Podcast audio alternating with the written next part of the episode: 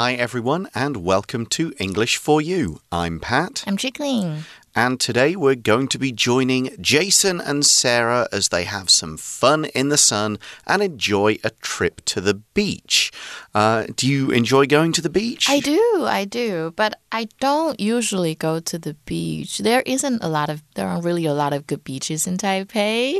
Not quite so close, but you don't have to go far to go to places like Fulong or others. Oh, I think I did, uh, but it was like two years ago. Okay. are, are there any others really nice beaches around the world that you've been to? Been to this one in South Carolina that's called the Myrtle Beach. Okay. It was really nice, and they usually have musical festival events out there. Fun. Yeah. Uh, I've been to the beach at Boracay in the Philippines, which is Oh. absolutely beautiful, and uh, an area called Rodney Bay on the island of St. Lucia that's also really stunning. Um, so yeah, I love going to the beach. White sands. Yeah, definitely white sand, I love white super beaches. clear water. Mm-hmm. Um, not quite like the beaches in England, which tend to be a bit stonier. The water yeah, tends to be a bit grayer and much, much colder. Mm, yeah. You have to be quite a hardy person to go into the into the water in the UK. but what about Jason and Sarah? What are they going to get up to on the beach? Let's read through day one of our article and find out.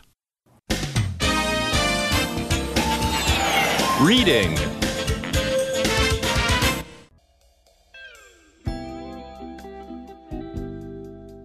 Fun in the sun. Jason and Sarah enjoy a trip to the beach. Jason and Sarah are planning a day trip to the beach. Hey, Sarah. Are you excited about our trip to the beach tomorrow? Yeah, I can't wait to feel the sand between my toes and the sun on my skin. What should we bring with us? I've got some water and snacks. I've also got sunscreen, towels, and a beach umbrella. By the way, don't forget to bring your swimsuit and a change of clothes. Of course. Thanks for mentioning it. What activities do you want to do at the beach? I'd love to go swimming and maybe try some surfing. How about you? I want to relax and enjoy the view. But I'm also up for trying surfing or stand up paddleboarding, if possible. That sounds interesting. I'll reserve a surfboard or paddleboard. What time do you want to go? I assume we want to leave early in the morning, so we have plenty of time to enjoy the beach.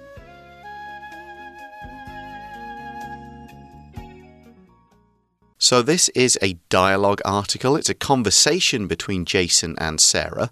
And we start by finding out that Jason and Sarah are planning a day trip to the beach. 所以这边看到 planning，so they are planning to do something，所以这个 planning 就是计划。那大家注意 beach 的发音哦，那个长音。如果你说短音，那就会变成另外一个字，要小心。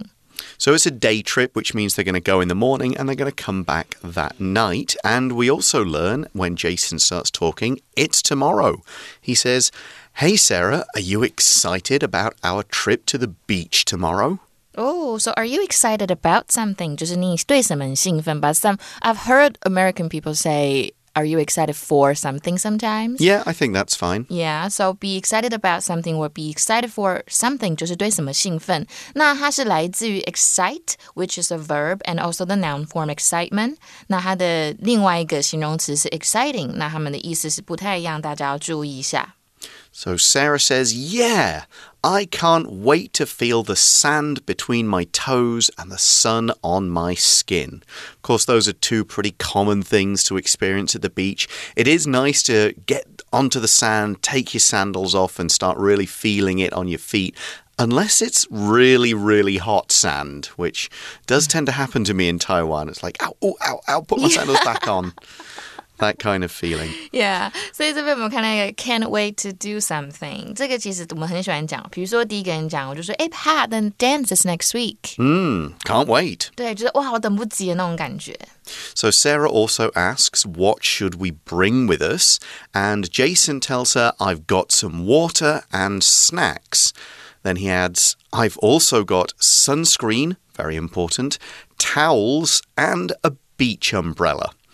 And then he reminds Sarah about something and says, By the way, don't forget to bring your swimsuit and a change of clothes. forget to do something，就是忘记要做什么事情。那他这边我们的文章意思就是说，诶，不要忘记带你的泳装哦，然后要去换装。所以我们要记得，如果是 forget to do something，就是忘记要去做。那如果是 forget doing something，那么就是你已经做了，不过你忘记了。比如说，Monica forgot to turn off the AC before leaving the office。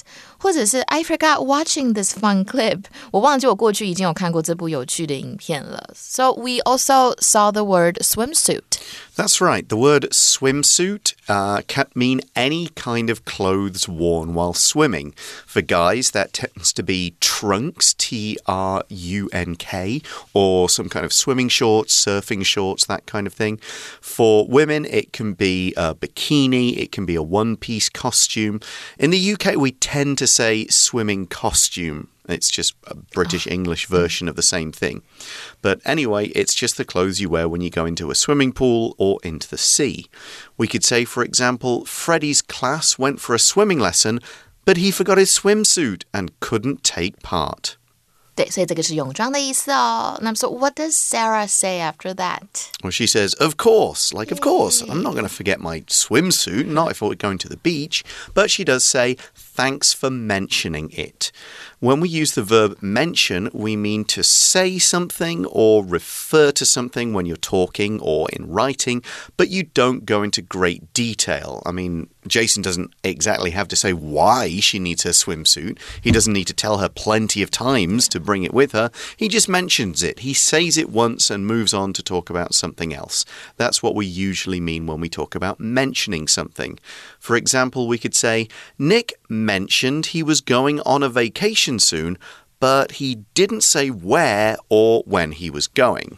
嗯，这个字其实很好玩啊。有时候我们比如说哦，Thank you，我们如果不想说哦，No problem 或 You're welcome 等等的不客气以外，我们也可以说 Don't mention it，就是哎不用谢啦，不用客气。有时候我们也会这么讲。So Hey Pat，thanks for your help。 Oh, don't mention it. 对，这个也是很口语的用法。 So Sarah, of course, she makes that note. Yep, bring my swimsuit and a change of clothes so that if you get whatever you're wearing wet or full of sand, you can change into something nice and clean for the ride home and you don't get sand all over the car, which was definitely something I remember as kids. Just any time you'd bring a bunch of sand in the car, it'll be in your hair, it'll be everywhere. Yeah. You just can't get rid of it. So she then moves on to talking about the rest of their plan. They've moved on from what they're going to bring to what they're going to do. She asks, What activities do you want to do at the beach? 所以 activity 就是活动，所以呃，他就是问问了这个 Sarah 说：“嘿，那我们到海滩你要做什么活动呢？”所以如果我们说户外活动啊，英文就是 outdoor activity；如果是室内活动，那么就是 indoor activity。那我们看一个句子：Rebecca is a big fan of hiking and other outdoor activities。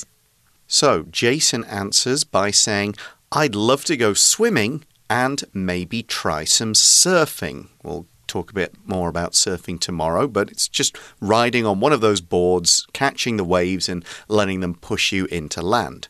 So Jason then asks, How about you? Surfing，所以这个 surfing 就是冲浪。我们明天会再讲多一点有关冲浪的不同种类。那么 I'd love to，它其实就是等于 I want to。那它的那个级数大概比那个 I'd like to 再多一点点。 Have you tried surfing? No, but actually, my friend was asking me the other day if I wanted to take a lesson with him. Mm-hmm. But I'm like, oh, I'm not really good at swimming. Oh, okay. I've got some friends who are surfers. They go to different parts of Taiwan to do it. I can pretty much just lie face down on the board. Okay. I mean, I get the idea about here comes the wave, start paddling, hope it catches you, but. I, if I've ever tried to stand up, then it was when I was a lot younger, and it always involved me falling off. oh my goodness. I think the most I could have done is maybe knelt on the Uh-huh. board, Yeah, like put yeah. both knees on it and get pushed. But no, I, I just I haven't got the time. I'm too lazy. It sounds go to the difficult though. It, I mean, it looks fun. I'm just really too lazy. when I- Okay. we'll, we'll talk about this later, but when we go to the beach, I don't actually want to do much at all. You just want to lie there and just get your suntan. Yeah, generally. And that's pretty much what Sarah says when she answers Jason's question, How about you? She says, I want to relax and enjoy the view. Now, when we talk about a view, we mean something that is pretty to look at. And we often use the word to refer to like the entire scene, everything you can see from a certain position, or it could refer to the landscape. This place has a great view or great views. We often use it to talk about natural views. So if you say, I want to enjoy the view, you imagine you're going to be looking at something beautiful mountains, rivers, the beach, something like that. We can also say a view of something. You could talk about what you could see, say, from your hotel window. I got a view of the beach, I got a view of the town, whatever it happens to be. Now, here, when Sarah says, I want to enjoy the view, she means just looking at the beach, the sea, the sky, and other places around. Maybe interesting cliff, rock formations, or pools, or stuff like that. So we could say, for example, Justine went to the top of Taipei 101 and took in the wonderful view of the city below. OK，所以 view 这一个字呢，在我们的文章中是当风景的意思哦，就是当名词。不过这个字也可以当动词哦，它有看待、考虑的意思。我们常常会说 to view A as B，就是说把 A 当成 B 的意思。比如说，Diana is viewed as a strong candidate for the job。Diana 被认为是这一份工作的有利候选人。So we continue with the article, and Sarah is saying that's not all she wants to do. She might consider trying something that isn't just relaxing. She says, but I'm also up for trying surfing or stand up paddleboarding if possible. When you say you are up for something, that means you are excited about a particular activity, you're interested in trying it out or doing it, you're just open to this opportunity, you're willing to give it a go. Like, yeah, okay, sure, I'll try that. If you describe someone as up for it, that just means, yeah, they are willing to do something, to get involved with something. They're not going to say, oh, no, that's not really for me. 嗯，所以呢，嗯，他就是回答，当你说哦，I'm also up for something，就是我愿意去做什么，代表如果可以的话，我也愿意去尝试冲浪，跟立式单讲冲浪的意思。So stand up paddleboarding is, I think you just sort of stand on this board, you have like a paddle, and you just sort of mm -hmm. move mm-hmm. around with it. It's yeah. like a, a slightly more relaxing, but still sort of fun activity. Yeah. I assume you need calmer water. Mm -hmm. But Jason likes the sound of it. He says, that sounds interesting. And he adds, I'll reserve a surfboard or paddleboard. Now, to reserve something means you are agreeing a time or place for something in advance, ahead of that time, and making sure it will be available when you need to use it. We often talk about reserving a table at a restaurant, reserving a hotel room. In this case, he's going to call ahead and say, Hey, make sure I want to have a surfboard or a paddleboard. Make sure it's available at this time, at this place. I'm going to use it. Here's my name and details. We often say book. You book a room, you book a, a table at a restaurant. So you might say, Max reserved a table at his mum's favorite restaurant for her birthday meal. So 这边看到的 reserve，它就是预定的意思，它是动词哦或保留。但是我们当名词就是 reservation，所以通常就是会指预定一个位置啊，一个餐厅、一个饭店。So 定位的话就是 to make a reservation。比如说，Do you have a reservation？那你就说哦，Yes，it's under Keating。我们通常就是可以加自己的姓氏。 Mm -hmm. So Jason is now going to move on from activities to just getting those final details of their plan in place. And he asks Sarah, What time do you want to go? And Sarah replies, I assume we want to leave early in the morning, so we have plenty of time to enjoy the beach. That's right. You don't you don't want to leave at like leave home at midday, get to the beach at like three o'clock because what you'll have two three hours and then yeah. it'll get dark and you'll have to go home again. No, you want to enjoy the full day. That's why she assumes that they're going to leave early. To assume something means to guess. You basically believe that you already know the answer, but you haven't quite checked or confirmed that answer. You think something is true, but you haven't gone ahead and checked it first. For example, a lot of people might say about me, from the way Pat talks, I assume he is from England. and if you assume that, you would be correct. Yeah，所以 assume 就是认为，那它的名词呢就是 assumption。所以如果我们去对谁有什么臆测、假想、猜想，我们都可以说 you're making assumptions about something or someone。比如说，people tend to make assumptions about others based on their looks。那像老师刚刚那个句子就是 they make assumptions about you based on the way you talk。 Well, if they if they went for looks, the assumption would be I'm American. Oh, really? I think you look quite British. I don't think anybody can look British unless they're, you know, they're wearing one of those like Victorian style clothes.